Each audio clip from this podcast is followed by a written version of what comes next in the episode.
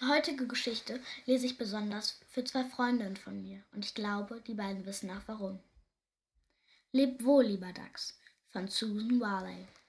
In Deutsch von Ingrid Weichselbaumer.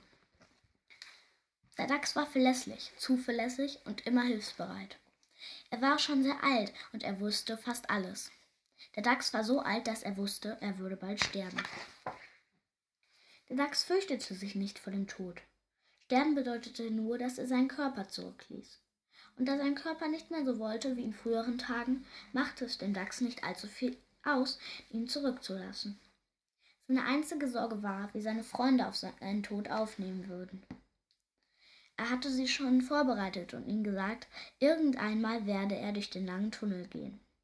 Er hoffe, sie würden nicht zu traurig sein, wenn seine Zeit gekommen war. Eines Tages beobachtete Dachs, wie der Maulwurf und der Frosch den Hügel hinunterliefen. Während er ihnen nachsah, fühlte Dachs sich ungemein alt und müde. Nichts hätte er sich mehr gewünscht, als mit seinen Freunden umherzutollen. Doch er wusste, dass seine alten Beine es nicht erlaubten. Er schaute den beiden lange zu und freute sich, dass sie so vergnügt waren. Als er nach Hause kam, war es schon spät. Er sagte dem Mond gute Nacht und zog die Vorhänge vor der kalten Welt draußen zu. Langsam näherte er sich dem wärmenden Feuer, das tief unter der Erde auf ihn wartete. Er aß sein Abendbrot und setzte sich dann an den Schreibtisch, um einen Brief zu schreiben. Als er fertig war, ließ er sich im Schaukelstuhl neben dem Kamin nieder. Er schaukelte sanft hin und her und war bald eingeschlafen.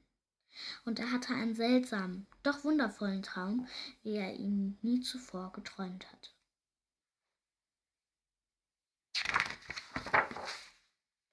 Dax lief. Zu seiner größten Überraschung lief er munter dahin. Vor ihm öffnete sich ein langer Tunnel. Seine, seine Beine trugen ihn kräftig und sicher dem Tunnel entgegen. Er brauchte keinen Spazierstock mehr, also ließ er ihn liegen. Dax lief leicht und behende, schneller und immer schneller durch den langen Gang, bis seine Pfoten den Boden gar nicht mehr berührten. Er fühlte, wie er Kopf überstürzte, wie er hinfiel und sich überschlug aber er tat sich überhaupt nicht weh. Er fühlte sich frei.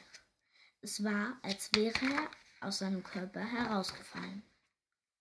Am folgenden Tag versammelten sich seine Freunde vor dem Eingang zum Dachsbau. Sie machten sich Sorgen, weil der Dachs nicht wie sonst herausgekommen war und ihnen einen guten Morgen zu wünschen. Der Fuchs eröffnete ihnen die traurige Nachricht. Er sagte, dass Dachs tot sei. Dann las er ihnen den Brief vor. Darin stand nur Bin durch den langen Tunnel gegangen. Lebt wohl. Dachs. Alle Tiere hatten den Dachs lieb gehabt und, und alle waren sehr betrübt, besonders der Maulwurf, fühlte sich allein und verlassen und furchtbar unglücklich.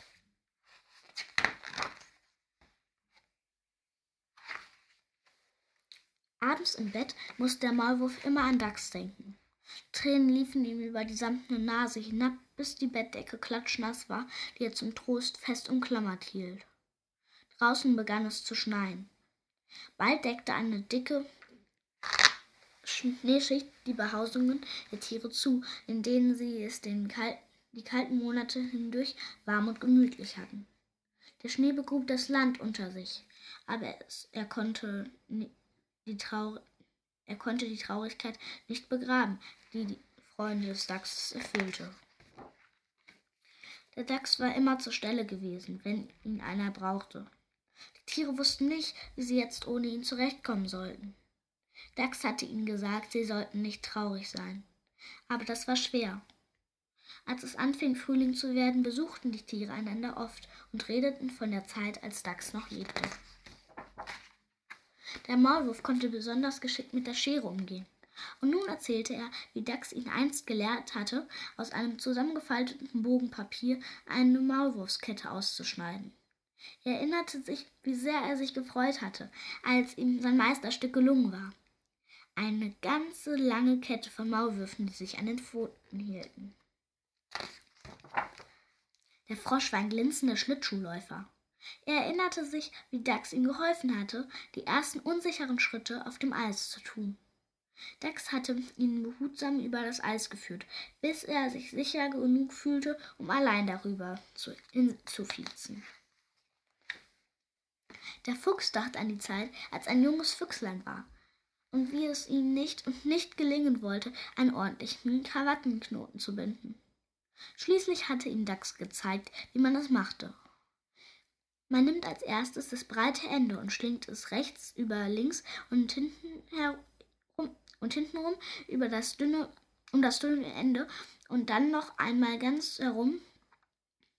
Dann steckt man es von oben durch die Schlinge und während man das hintere Ende mit der einen Pfote festhält, zieht man mit der anderen den Knoten bis zum Hals hinauf. Der Fuchs konnte jetzt alle möglichen Arten von Krawattenknoten schlingen und noch ein paar dazu, die er selbst erfunden hatte. Natürlich war seine Krawatte immer tadellos gebunden.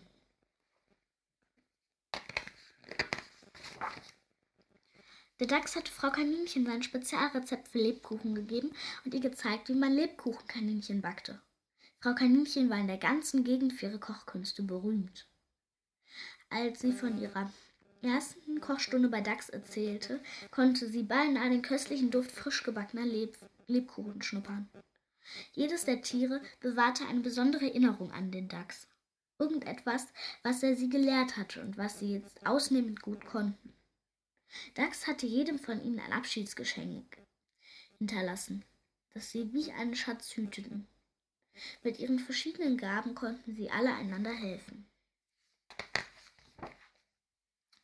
Mit dem letzten Schnee schmolz auch die Traurigkeit der Tiere dahin. So oft der Name des Dachses fiel, kam einem von ihnen eine neue Schmunzelgeschichte in den Sinn. An einem warmen Frühlingstag wanderte der Maulwurf über den Hügel, wo er den Dachs zum letzten Mal gesehen hatte.